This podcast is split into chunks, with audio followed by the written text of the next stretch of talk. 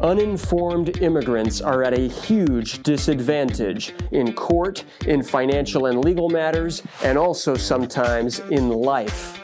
Well, what can we do about it? I'll tell you what.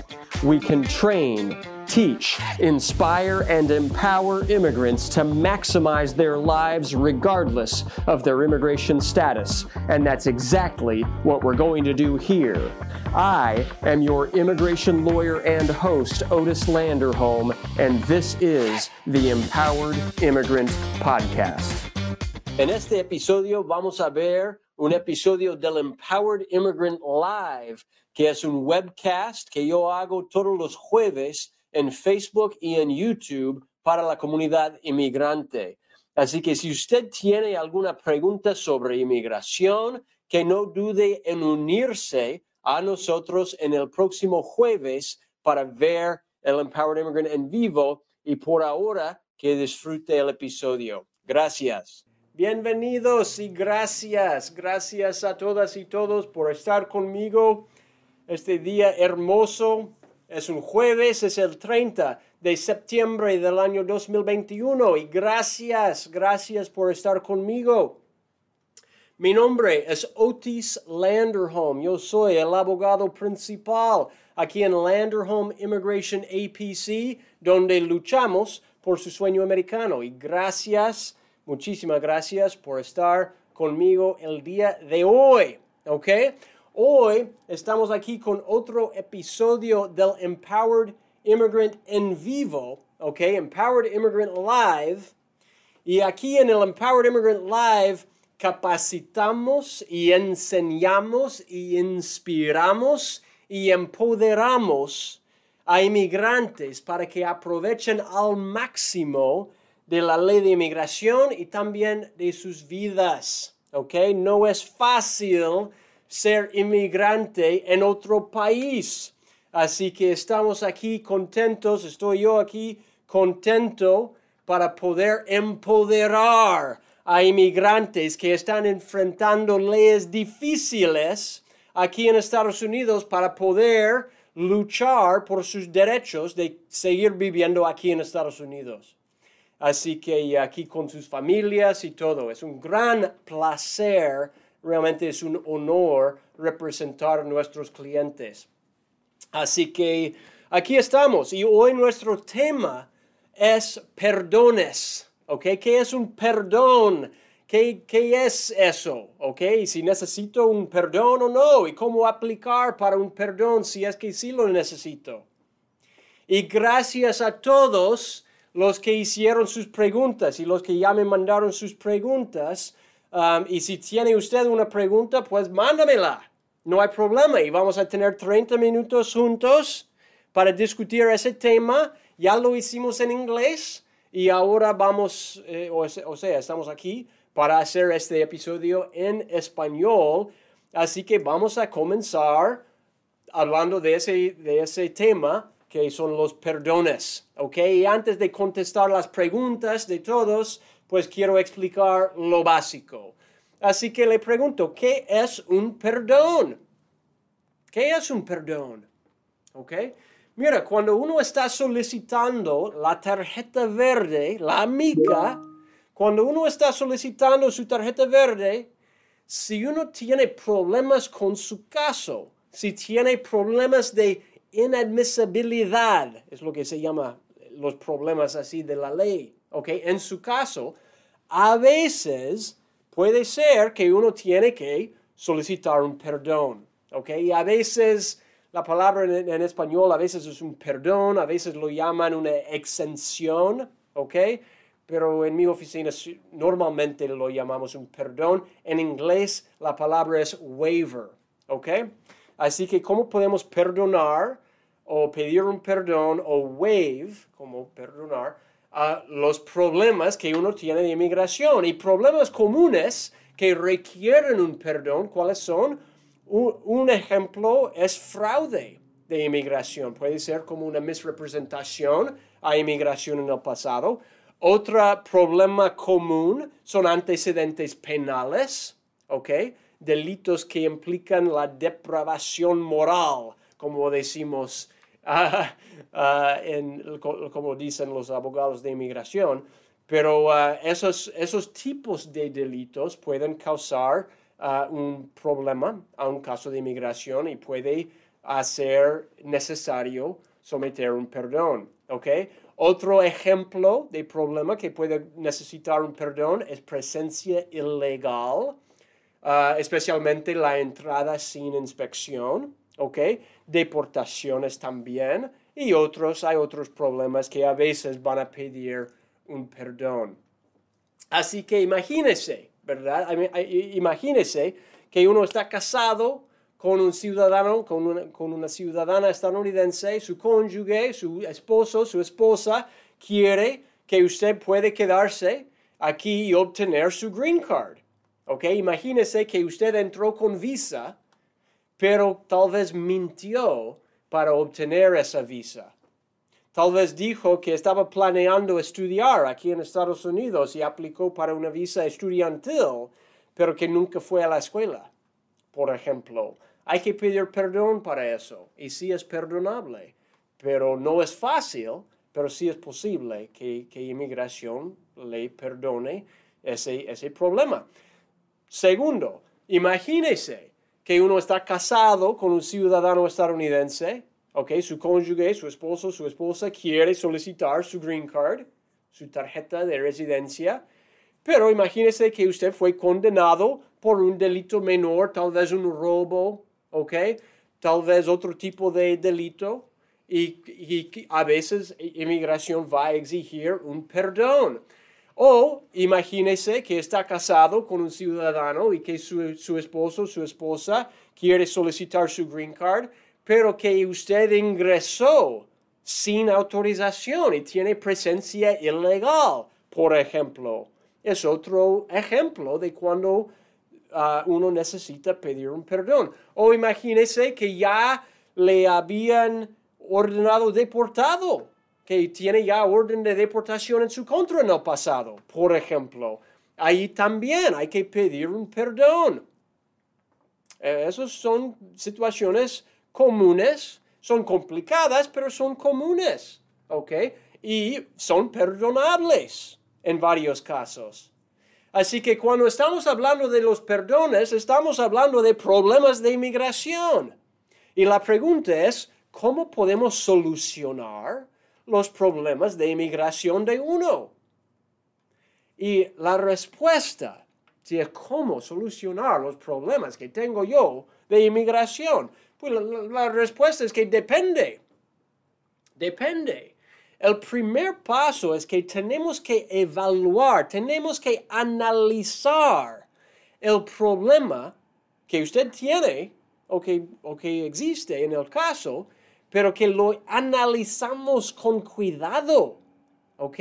¿Es como reparable, es perdonable el problema que, que existe en el caso? Porque a veces sí y a veces no. Así que, un ejemplo, ¿ok?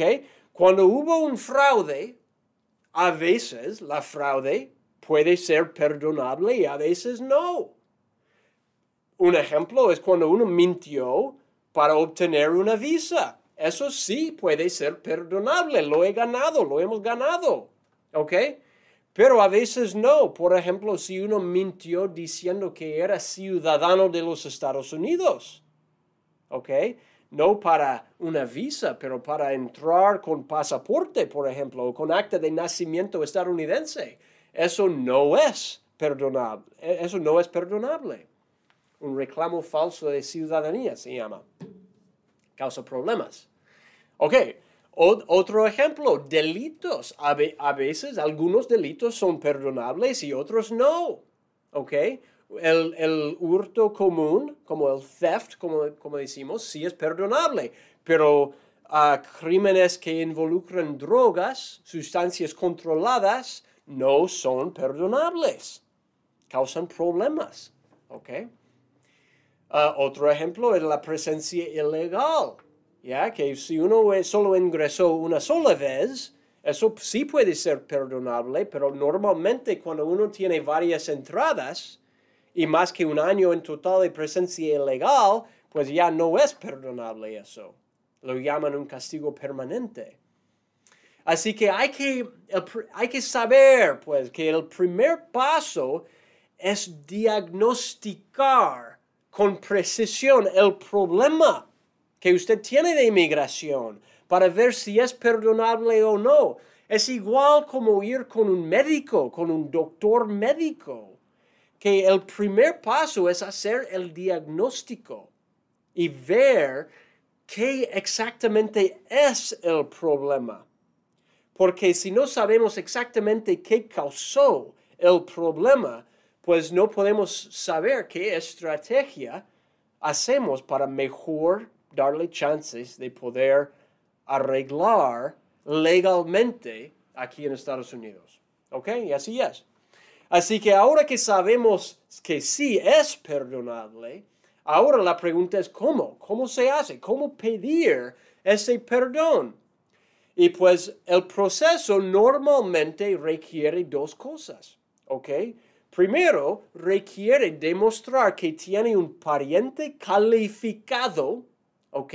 Un pariente, un, un esposo, un padre que tiene papeles, un pariente calificado, y hay que demostrar que esa persona sufriría lo que se llama en la ley una dificultad extrema o un daño extremo.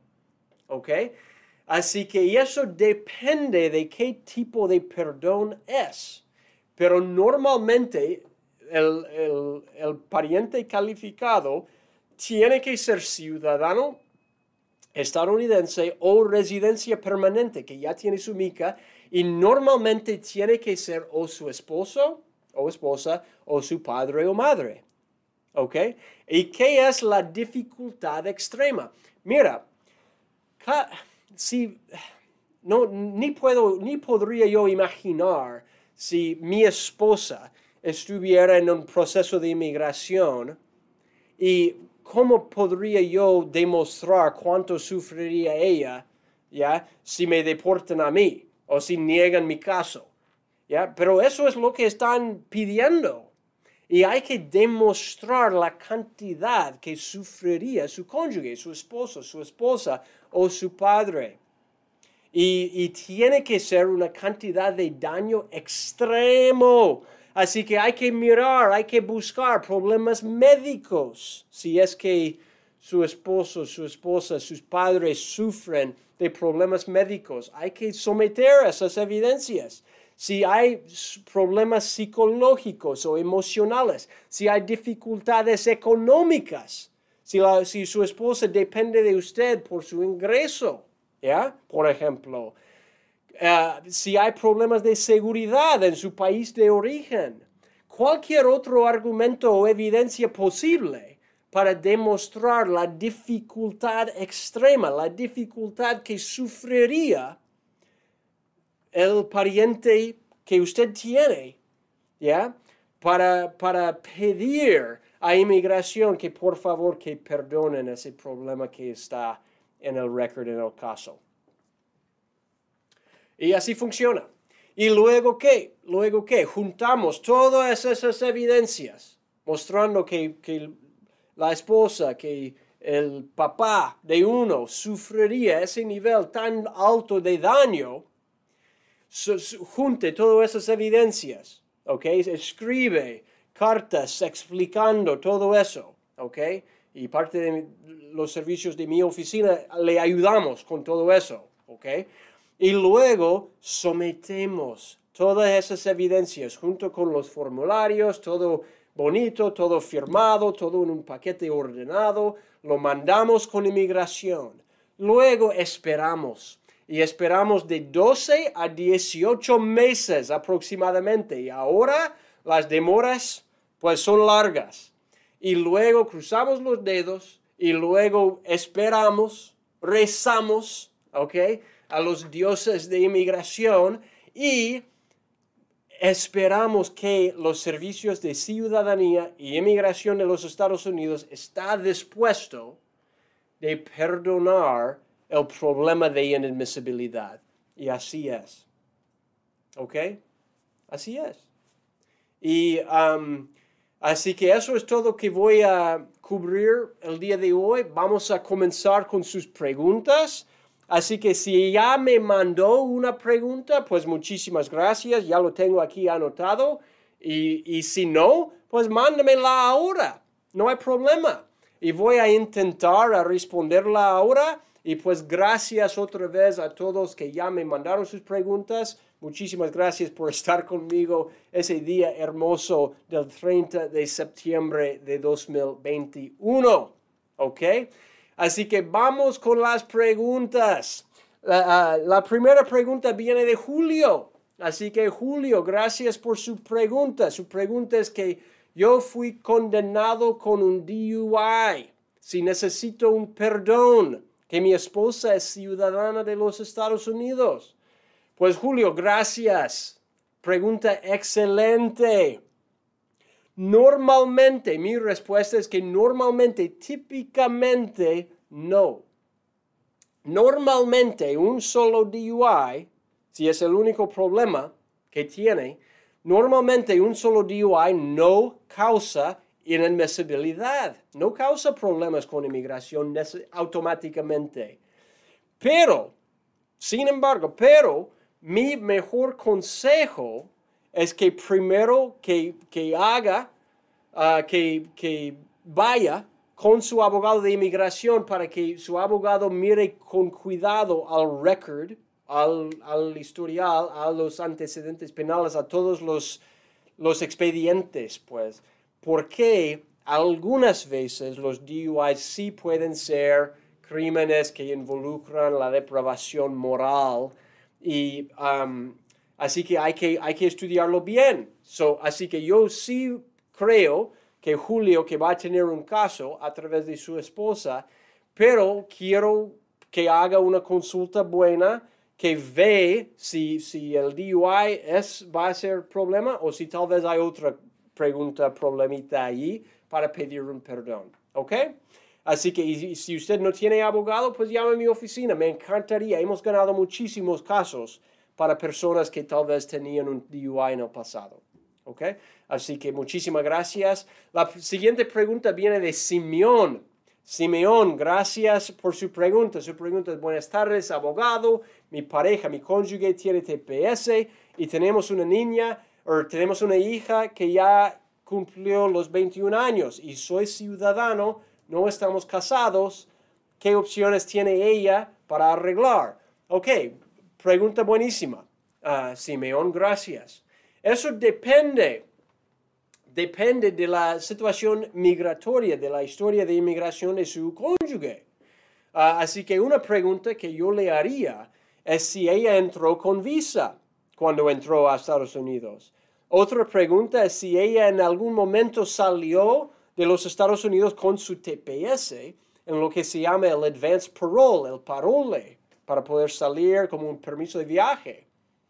Porque eso a veces le da otros beneficios. Otra pregunta es si ella en cualquier momento fue arrestada, si ha cometido cualquier tipo de fraude, por ejemplo, en sus aplicaciones para TPS, o si en, antes, en cualquier momento, estaba ante el corte de inmigración.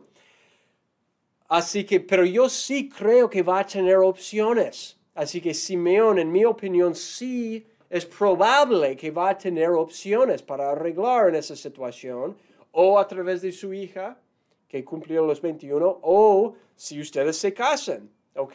Pero para comenzar, yo recomiendo que pedimos primero todos los expedientes, todos los records de su esposa, perdón, de su cónyuge, para averiguarlo bien, ¿ok? Y para hacerle muchas preguntas, para estar súper claro, súper preciso de qué estrategia va a ser mejor para ella.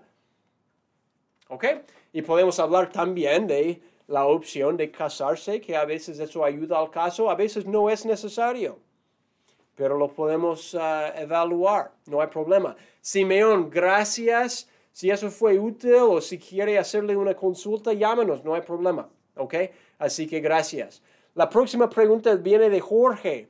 Jorge, gracias. Su pregunta es que yo entré con visa en el 1999.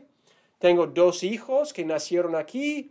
el mayor cumple 21 en abril del próximo año, de 2022. ¿Puedo arreglar por medio de él un permiso de trabajo? Eso es su pregunta. Y también tengo petición de hermano. Ok, pregunta excelente, Jorge, gracias. La respuesta es que sí, tal vez. Ok, tal vez, a lo mejor que sí. Um, usted entró con visa, uh, tiene dos niños, dos hijos nacieron aquí, uno va a cumplir 21 en el próximo año. Me encantaría que nos llame, que venga para hacer una consulta. Me encantaría conocerle, ¿ok? Porque um, depende de su record, depende de, uh, de varios factores, pero debería ser elegible y a lo mejor sí va a ser elegible para ajustar su estado legal a través de su hijo. Así que, pero quiero asegurarme de, de que todo está correcto y que no tiene otros problemas o si necesita un perdón, pues lo hacemos. ¿Ok? Así que, um, así que gracias Jorge por su pregunta y sí, pues llámanos. Uh, vamos um, con una consulta y podemos uh, averiguarlo mejor y, y, ojalá comenzar el proceso. Um, también voy a decir que si su hijo va a cumplir 21 en abril del próximo año, es tiempo perfecto, es tiempo perfecto ahora para comenzar este proceso.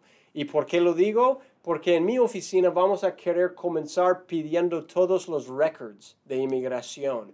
Para, mandamos las huellas y todo, para estar seguro de, que, de, todo lo que tiene inmigración en el caso de uno, ¿okay? Antes de someter la aplicación para el green card, um, queremos saber todo lo que tiene inmigración.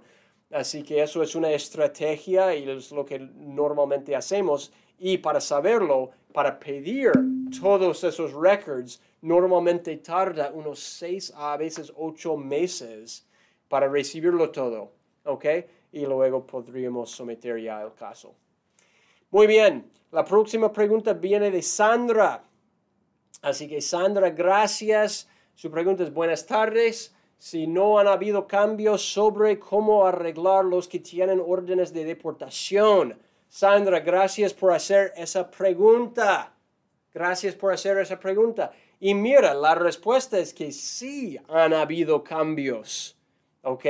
Han habido cambios y, y siempre hay algunos cambios cuando hay nuevos casos que han sido decididos. Esta primavera han habido nuevos casos de asilo decididos, han habido nuevos casos por la cancelación de remover y más. Así que si, si usted o si conoce a alguien o si uno está escuchándome que tiene orden de deportación, mi mejor consejo es que solicitamos todos los records, todos los expedientes que tiene inmigración, todas las follas, como decimos, para ver qué opción tal vez existe que cuando hay una, cuando hay una orden de deportación, a veces la estrategia es someter una moción de reabrir el caso cuando hay un cambio de la ley.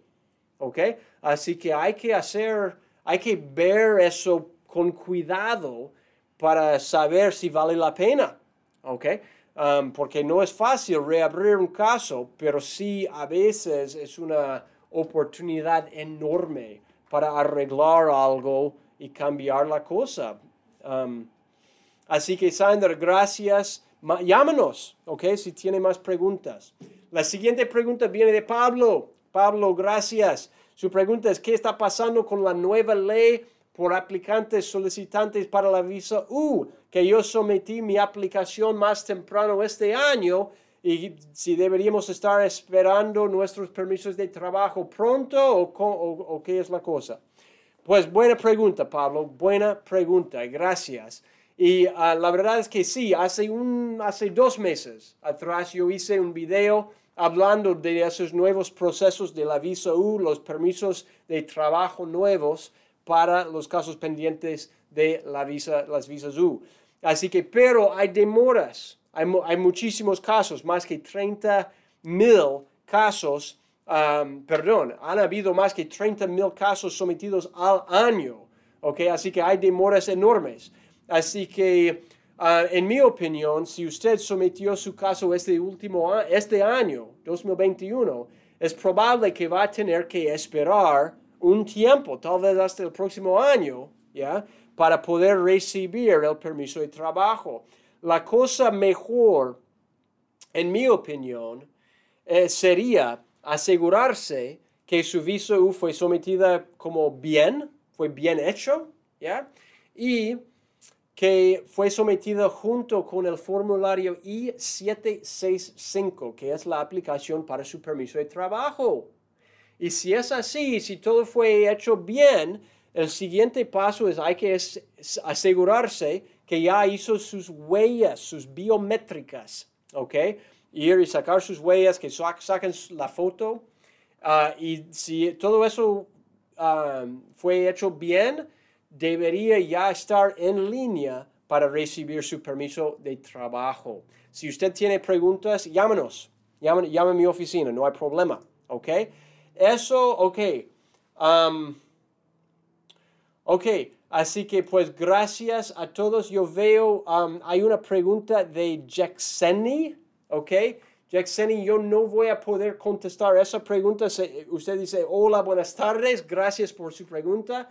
Hola, buenas tardes. ¿Qué es el documento I-862 que me dieron para salir en la frontera en Arizona? Ok, eso es un documento clave para ir a corte de inmigración.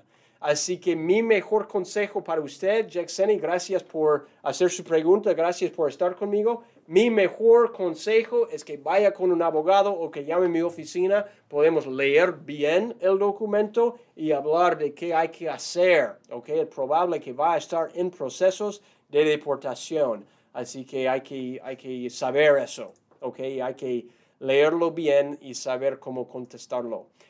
Eso es todo, eso es todo. Gracias a todos. Si usted tenía más preguntas, pues mándame sus preguntas, ¿ok? Si no sabía cómo mandar mis preguntas, pues que vaya a nuestro sitio de web ahí en landerhomeimmigration.com y que registre para recibir nuestros correos electrónicos o nuestros newsletters, porque ahí siempre estamos mandando a todos informaciones de que vamos a estar con estos episodios de um, Empowered Immigrant en vivo.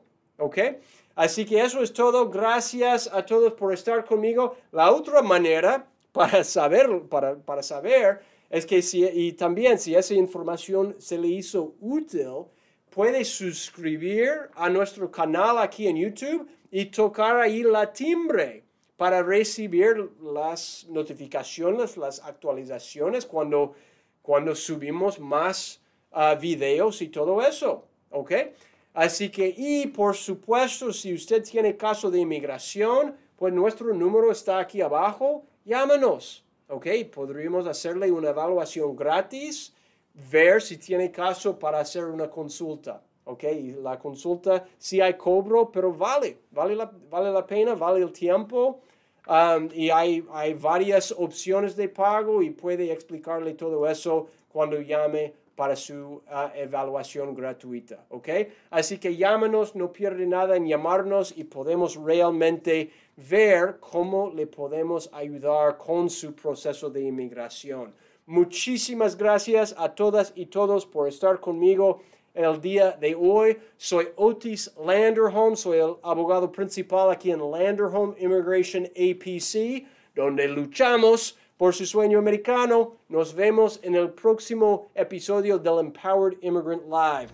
Gracias por escuchar al podcast del inmigrante empoderado. Si le gustó y si desea obtener más información, visite landerhomeimmigration.com barra podcast.